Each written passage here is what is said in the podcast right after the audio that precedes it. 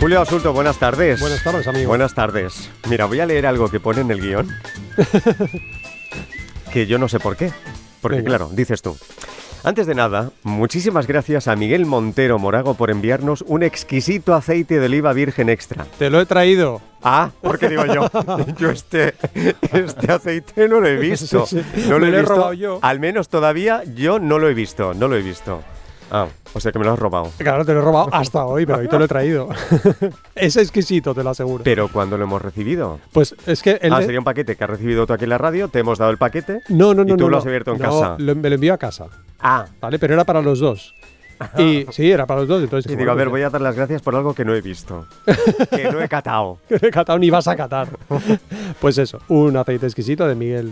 Oye, pues Montero muchas gracias, eh, a Miguel. Muchas Pues sí. gracias. Bueno, Julio Basulto, buenas tardes. Buenas tardes, amigo. Bienvenido. Ya ves que hoy tienes público, ¿eh? Sí, hay un montón de gente Sí. maravillosa aquí. un honor. Además, público internacional. Sí, bien. Isabel Pérez, Nuria Bog, Elía Berretoni y Mateo Falasconi. Falasconi, ¿verdad? Sí, Falasconi. ¿Qué te parece? Aleluya, me encanta, gracias por venir. Pues tenéis delante de vosotros al gran Miquel López Iturriaga. Dilo otra vez. Hacedle una al ovación. Grandísimo. Grandi- Miquel grandérrimo. López Iturriaga. Muy bien. Esa es su gusta. sintonía. Sí, Sí, es verdad que no lo utilizamos nunca, Miquel.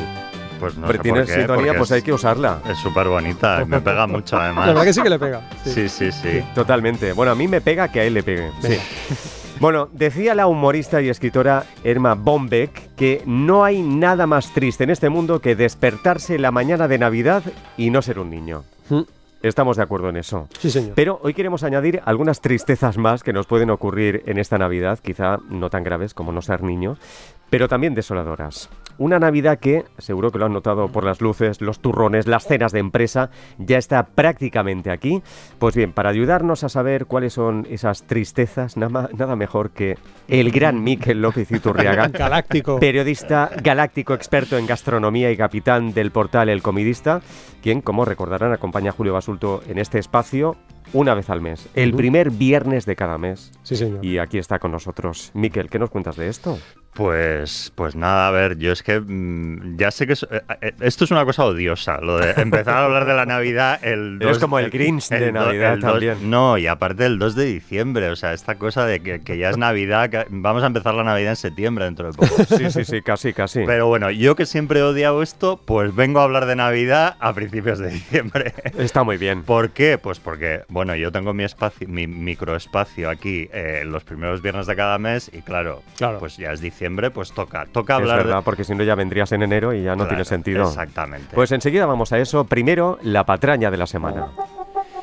A ver, la publicó el pasado 11 de noviembre el portal Alimente Vale, un segundo. y dice esto. Un- ¿Qué? No, no lo digas. Es Ah, que no lo Miquel no lo sabe. Ay, no lo ¿vale? sé. Ah, no sabe A qué ver. dice. No, porque ya siempre intentamos ocultarle la patraña. A ver, a ver. Y a mí me gustaría que alguien grabase este momento de la cara que va a poner Miquel con eso. Atención, espera, voy a intentar mirar y leer a la A ver, vez. a ver, a Mirarte ver. y leer el A ver. titular. Se, se está quitando el sudor ya. Sí, 11 de noviembre, portal Alimente. Dice así: Gran Miquel.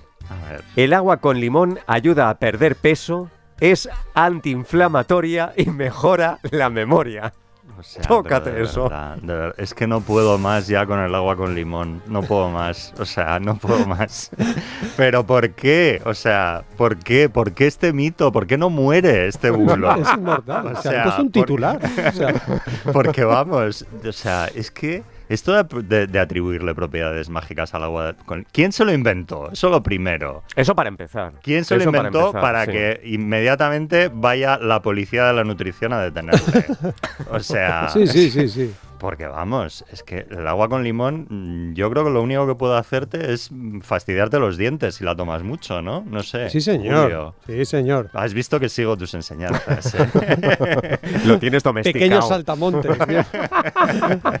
sí, señor. Sí, es lo único que puede hacer. Y para, a- para acreditarlo, pues citar a Stefan Zimmer, Zimmer Z-I-M-M-E-R, en Plus One, una de las mejores revistas científicas del mundo, en 2015 junio publicó una revisión de la literatura en la que demostró que lo único que hace es estropearte el esmalte y la dentina. Si tuviéramos aquí un dentista o una dentista, pues nos lo corroboraría, nos lo corroboraría. Los pacientes que llevan mucho tiempo tomando agua con limón no pueden tomar sopa porque les duelen los dientes un montón, pero tampoco pueden tomar helados porque les duelen Les un duele montón los también, dientes. claro. Ese es el único efecto que va a hacer. No te va a anti-envejecer, no te va a adelgazar, no te va a anti-inflamar, ni mucho menos mejorar la memoria. Es, un, es un engaño, es un timo de los más gordos que hemos traído por aquí, porque claro, es muy engañoso prometerle algo a la gente cuando en realidad le estás haciendo daño.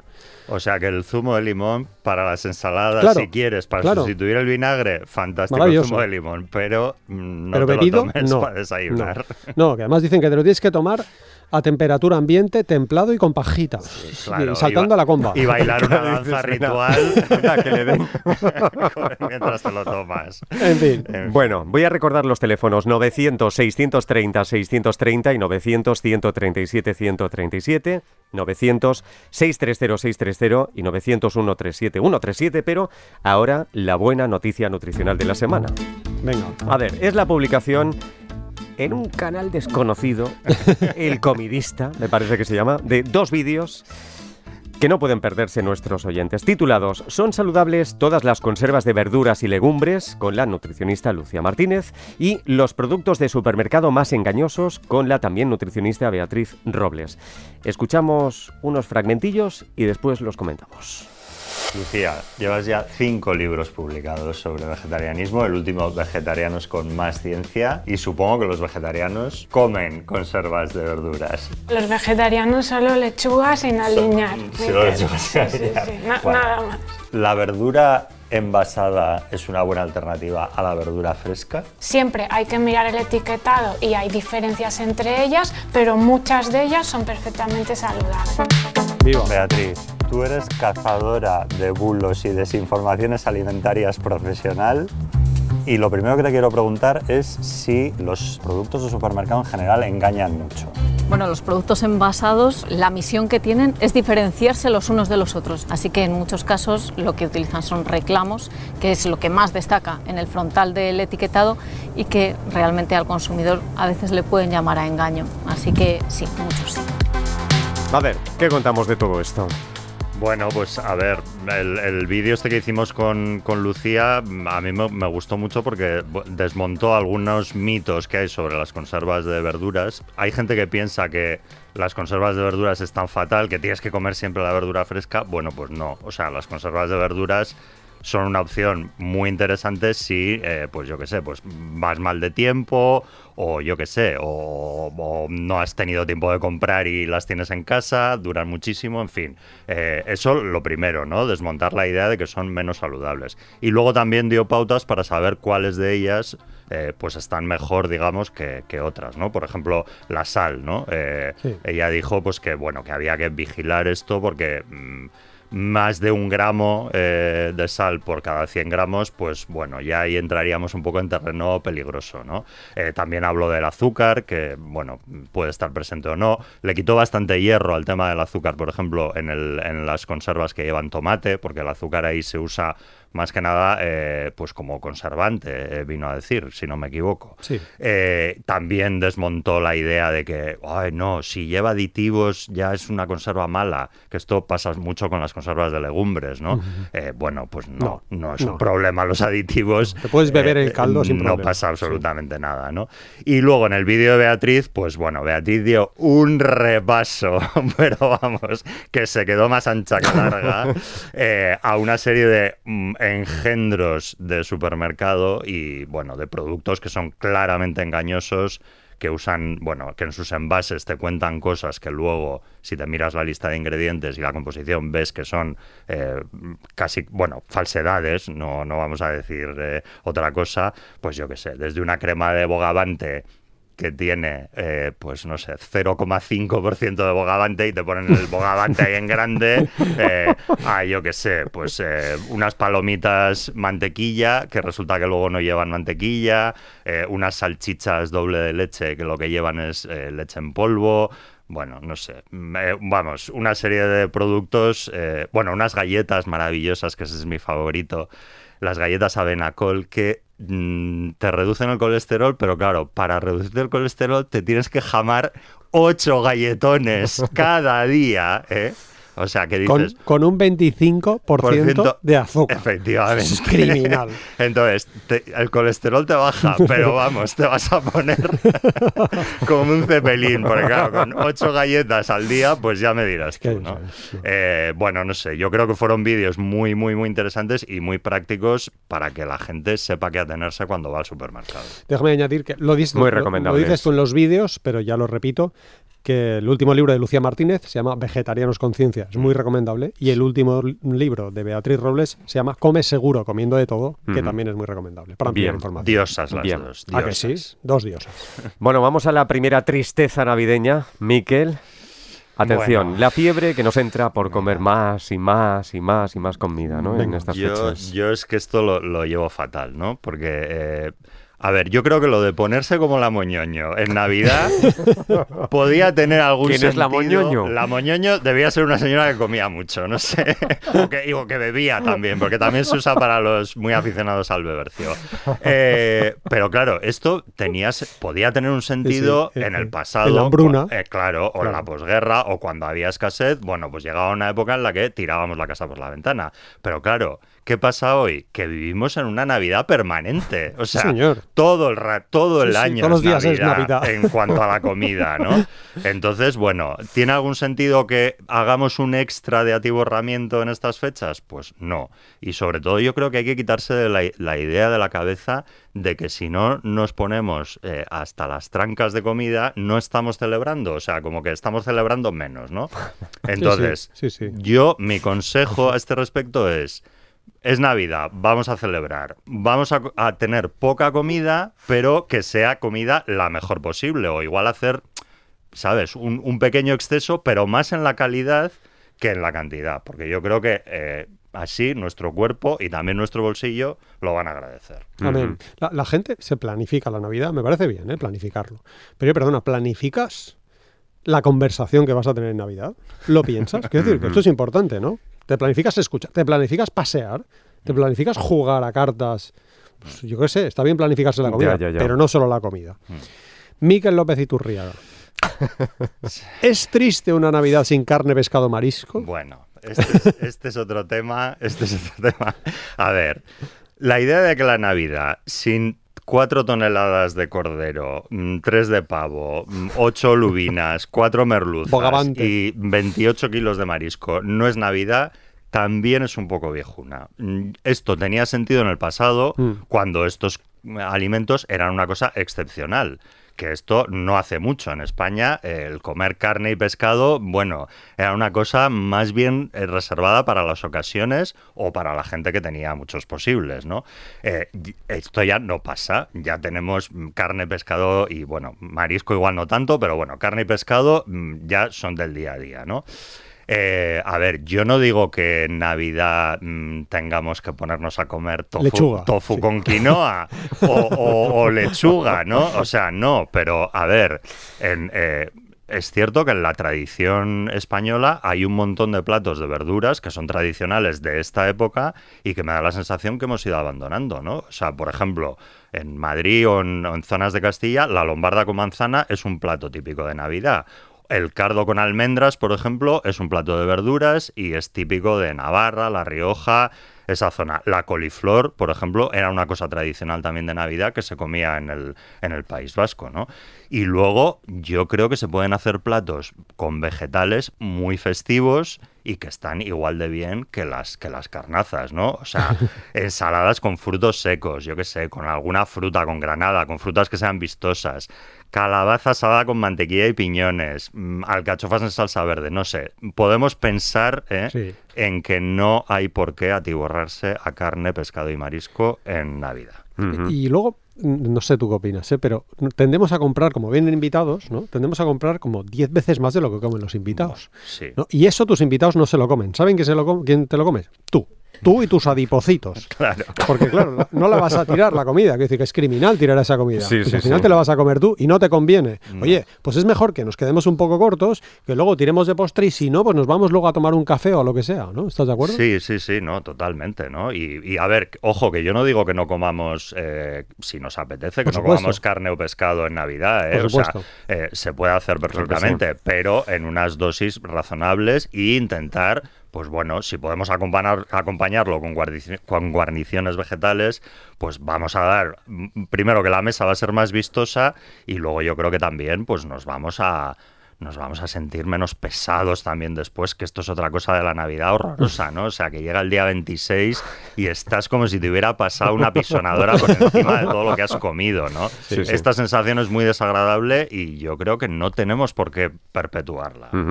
¿Y qué decimos de los precocinados navideños? Que te ponen triste, ¿no? Pues mira, mm, a ver, me ponen triste algunos precocinados, porque yo suelo estar a favor de, de algunos productos eh, ya hechos de supermercado, ¿no? Algunos productos eh, procesados, y realmente hay precocinados que están, están bien en cuanto a sabor y en cuanto a su eh, calidad nutricional, ¿no? Pero yo creo que hay que mirarse muy bien eh, la lista de ingredientes en estos casos, porque, bueno, hay mucho timo y mucho producto eh, muy, muy poco sano. Yo creo que si no tienes tiempo, mm, es mejor a- a- apostar por cosas. Si, si, si te da por ahí, ¿eh? Lo- yo creo que lo mejor es cocinar desde el principio tú, porque también es una actividad que está bien, o sea, y que es muy grata, ¿no?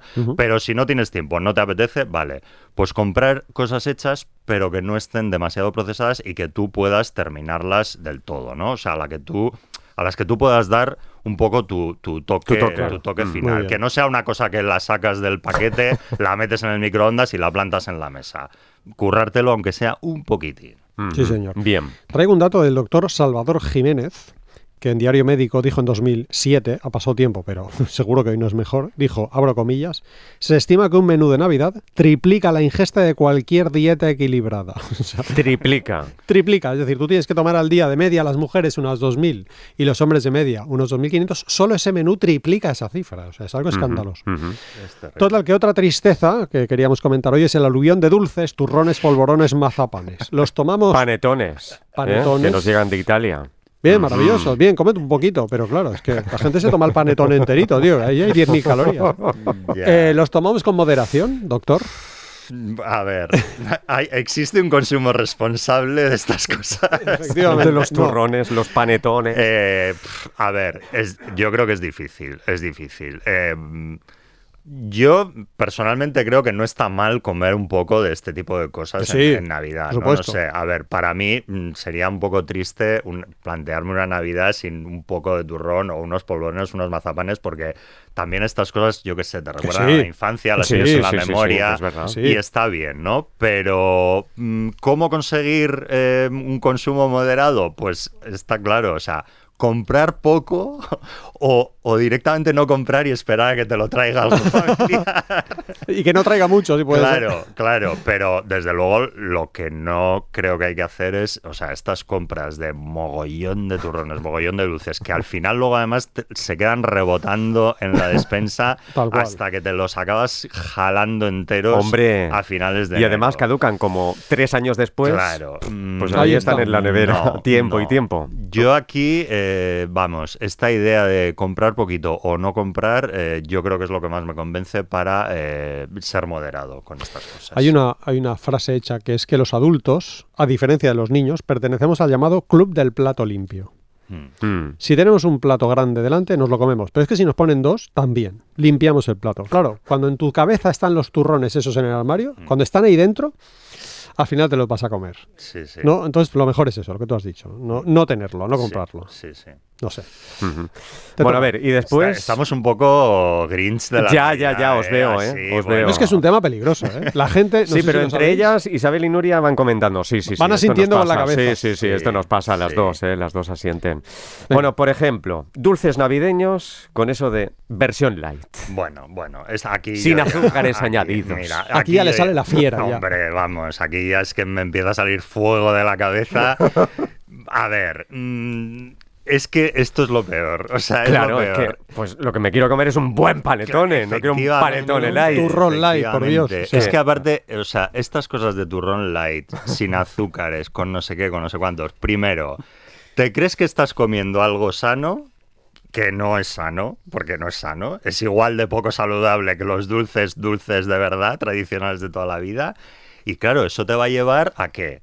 Pues a comer más. Porque como, uh, esto, esto no tiene azúcar. Pues venga. Ahí está. Dale caña. Fiesta. Barra libre. Fiesta. Barra libre. Y no, o sea, no, no, no. Yo creo que están, están peor de sabor. Mm, son igual. Bueno, no sé si son exactamente igual de poco saludables, pero bueno, claro, estás tomando menos azúcar, pero al final esto es, bueno, es algo que tú sueles decir también. lo- bueno, no sé si te lo he oído a ti o a, o a algún otro. O a Beatriz o a Lucía. Que siempre decimos lo mismo. de tirarte del noveno Ah, piso o del del- octavo. o del. Sí, vamos a de poner del tercero o del cuarto. Ese es de Juan Revenga. Ah, Pues de de Juan revenga, Revenga. exacto. Pues dices, bueno, pues sí, claro, mm, te vas a romper igual menos huesos desde el Pero tercero, vamos. pero alguno te vas a romper, Sí, ¿no? sí. Pues esto es exactamente lo mismo. Entonces, mm, ante este tipo de dulces, yo creo que mejor un poquito de los dulces de verdad y Claro. déjate de estas cosas, porque además, bueno, hay dulces de estos que tienen tantísimos edulcorantes que te pueden dar hasta, o sea, que si comes mucho te puede dar hasta una Diarrea. diarrea, sí. importante, ¿no? O sea, que,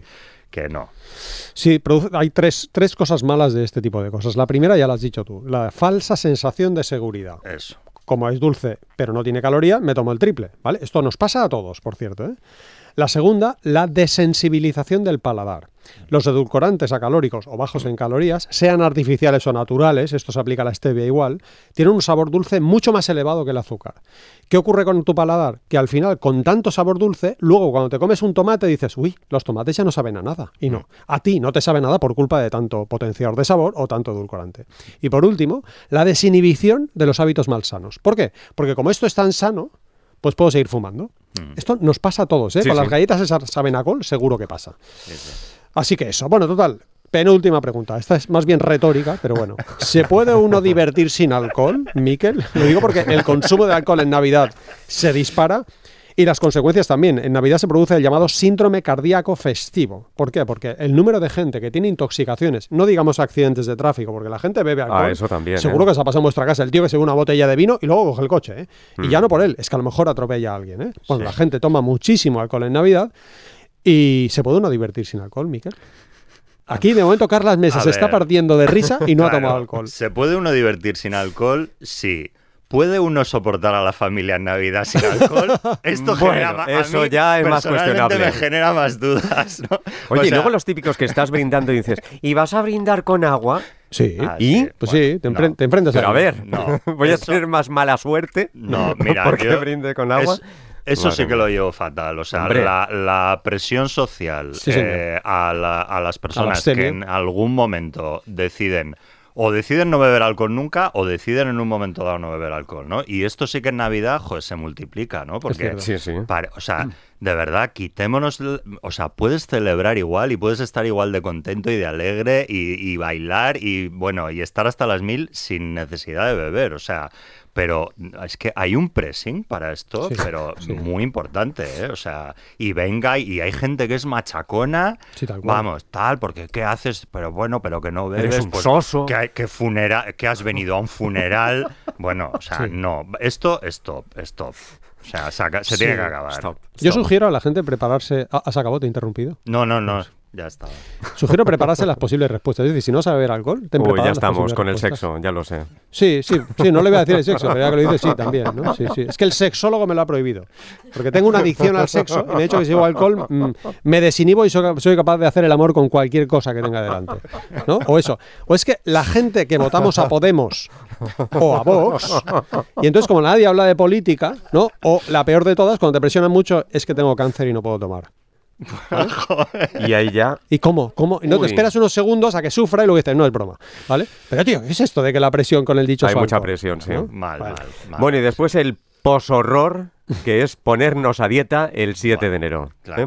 Pues, pues. Cuando bueno, ya pues pasa esto- todo. Ya. Pues esto ya, o sea, si te has forrado dulces light, si has bebido alcohol, si has comido mogollón de carne, o sea, si has hecho todo lo contrario a lo que hemos dicho que, que hay que hacer, ya en la- si quieres poner la guinda, guinda total al pastel, a dieta. a dieta de lechuga y pechuga de pavo a la plancha el 7 de enero. Sí, oye, Eso. pero como bien dice Roger, ese día los gimnasios se forran, ¿eh? Sí, sí. sí. No, no es que la gente vaya. Con inscripciones, Sí. no veas. Total, espera, explica, explica lo malo que es No, hacer dieta. no, bueno, a ver, yo creo que podemos concluir que hacer dieta es una mala idea así en cualquier momento del año. Amén. Y, y, bueno, y especialmente en este, o sea, es que no tiene ningún sentido, no tiene ningún sentido. O sea, si te has pasado en Navidad, lo primero que tienes que hacer es no pasarte en Navidad. Si te has pasado, pues bueno, intenta... O sea, mm, normalizar tus hábitos o tener unos hábitos saludables, pero desde luego re- ponerte a dieta estricta para bajar los kilos que has ganado en Navidad el, el 7 de enero, bueno, el 7 no, este año es el 9 o cuando sea, yo creo que no le estás haciendo ningún favor ni a tu cuerpo, ni a tu cabeza, ni a los que tienes alrededor porque te pones insoportable cuando haces estas cosas. O sea, no, no, de verdad, pésima idea. Sí, hacer dieta engorda, recuérdenlo. 900 engorda. 630 630 y 900 137 137 900 630 630 y 900 137 137. Enseguida charlamos con ustedes, pero antes, preguntas, Ana. A ver, cuestión que planteábamos la semana pasada. ¿Cuál es la respuesta del portal Nutrimedia a esta pregunta? ¿Consumir ajos de forma regular ayuda a prevenir el cáncer? Miquel López Iturriaga, ¿consumir ajos ayuda a prevenir el cáncer?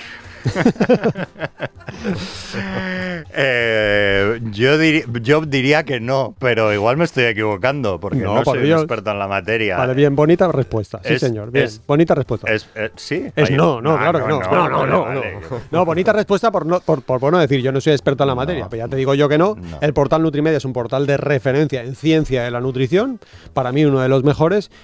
Para, para mí es un poco absurdo plantearse esta pregunta, es decir, es que no hay ni una sola prueba, con lo cual es que ni me lo preguntaría, pero bueno, se han tomado la molestia de revisar la literatura científica para concluir que el mensaje se considera incierto porque las pruebas científicas disponibles no permiten aclarar la cuestión con un mínimo grado de certeza. Ya os lo traduzco yo, patraña. Es decir, esa es la respuesta. No tomes ajos para prevenir el cáncer. Y además te huele fatal el aliento si comes abajo, así que nada. malas malas ligas. consecuencias. Pasa, pasa. Bueno, Arancha Quirós de Andrés, de Madrid, es la ganadora de los libros, de dos libros que pusimos en juego la semana pasada. El primero, Dietista Nutricionista, Historia de una Profesión. Y el segundo, Tabla de Composición de Productos y Alternativas Vegetales. Venga. Bueno, ¿qué preguntamos esta semana? Pues el Real Decreto 1907-1996, repito, cojan papel y boli. Y si no, escuchen el podcast. Sí. El Real Decreto 1907-1996 sobre publicidad y promoción comercial de productos, actividades o servicios con pretendida finalidad sanitaria. Y ahora viene la pregunta. Miquel, no contestes, porque aquí sorteamos tu libro, precisamente. Y ya lo tiene. Permite la promoción de productos distintos a los medicamentos o métodos que sugieran propiedades específicas adelgazantes o contra la obesidad. Resumo. La legislación permite que tú promociones un método para adelgazar. Qué fácil. Bueno, si quieren contestar, lastardes.rtv.es, lastardes.rtv.es y en juego un ejemplar de las recetas del comidista de Vamos. Miquel López Iturria, que lo publica de bolsillo. De Charlamos esta con ustedes. Obra maestra. Es obra maestra. Participa en directo.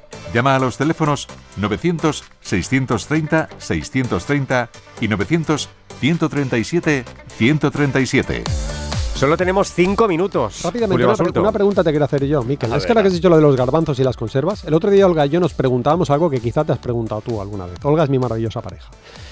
Hicimos garbanzos, ¿vale? mm. Con la olla express y tal, y en un momento nos pensamos, oye, perdona, la electricidad que nos estamos gastando aquí Sí. en hacer esto sale menos a cuenta que comprar unos garbanzos de bote, que son perfectamente saludables. ¿Tú le has preguntado alguna vez tú esto o no? Sí, sí me lo he preguntado y, y de hecho em, probablemente sea una cosa más sostenible el comprar los garbanzos ya cocidos eh, bien en, co- en conserva, en bote en un Sí, sí, supermercado o o, en un, o en un sitio de, de legumbres que Ajá. cocerlos tú en casa. Bravo, gracias. Bueno, saludamos en Alicante a Mari Carmen. Mari Carmen, buenas tardes.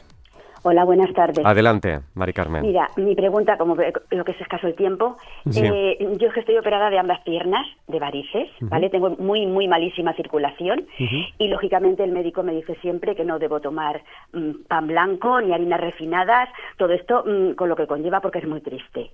Y mi pregunta es, a ver si mm, dentro de este contexto si realmente es cierto lo que me dice el médico, que yo no puedo tomar ninguna pasta, ningún nada más que pan integral, pan integral. Mm, Yo no quiero pastas integrales, a mí no me, no me hacen gracia. Mm. Y yo no es que me quiera atiborrar, pero de vez en cuando me apetece. Eh, A yo ver. siempre he sido nieta de un panadero y de pastelero, y, y yo estoy... Sí, tengo viciado el, paladar a lo dulce. A ver, respuesta de Julio, porque si no, no tenemos más tiempo, tenemos cuatro Sí, sí. minutos. Adelante. Sí. Hola, Mari Carmen. Estoy de acuerdo con su médico, ya lo siento. Es cuestión de acostumbrarse porque en casa somos cinco personas que no nos parece ni triste ni aburrido el pan integral, la pasta integral, que la tomamos prácticamente a diario.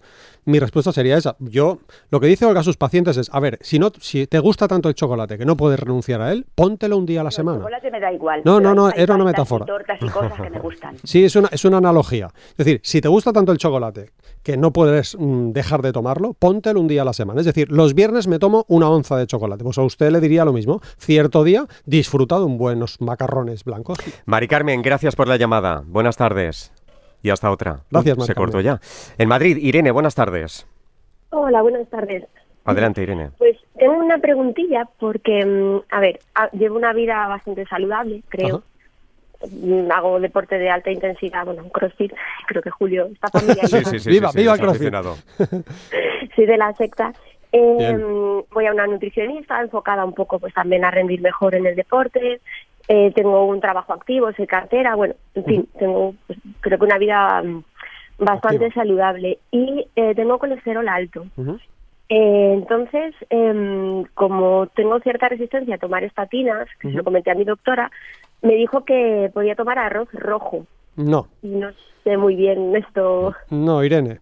Te sugiero teclear en Google arroz rojo Julio Basulto, porque ahí encontrarás bibliografía que acredita, por ejemplo, nuestro Ministerio de Sanidad, que acredita que no hay pruebas de que sea útil. Ta- también te sugiero teclear en Google, es un poco largo, ¿eh? pero bueno, guía de práctica clínica sobre el manejo de los lípidos como factor de riesgo cardiovascular. Esto tiene un podcast y lo escuchas luego. Ahí encontrarás más bibliografía. ¿Y resumido? felicidad, no, que no. Que, Que no. que es mejor no, no Vale. confiar en esto y seguir un buen estilo de vida. Y de paso me miraría esa guía de cerca para ver si es necesario o no la estatina. Irene, muchas gracias. Gracias y buenas tardes. gracias. Quiero yo brevemente una porque tengo más llamadas. ¿eh? A Miquel, ¿te parece aburrido? Pero, ¿cómo me estás bombardeando? No, Pero tiene que ser rápido, ¿eh? Rápido. Julio. ¿Te parece aburrido comer pasta integral, pan integral? No, Bien, definitivamente. ya está. Pepa, Sevilla, buenas tardes. Hola, buenas. Adelante, Yo Pepa. quería- Segundos tiene. Venga, Venga, gracias. Yo solamente quería hacer una pregunta muy cortita. venga. Venga. Eh, me han dicho que si tomo zumo de naranja en vez de naranja, eh, me engorda más. Sí, le han, le han dicho bien. ¿Ah, sí? Ya está. Sí, sí, es así. Son azúcares libres, sí. Y Ya aunque tenemos sea recién respuesta. exprimido. Sí, es mejor masticar la naranja que beberla. Pepa, pues muchas gracias. Gracias por la brevedad, gracias, también por la brevedad, Julio. Muchas gracias. Gracias. Pepa. Gracias también a todos los oyentes que están marcando nuestras líneas. Alberto en ruta, que no puede entrar. Y gracias a los oyentes que han venido esta tarde a vernos, Isabel Pérez, Nuria Bog, Elia Borretoni y Mateo Falasconi. Muchas gracias. Bueno, Julio Basulto, hasta la semana que viene.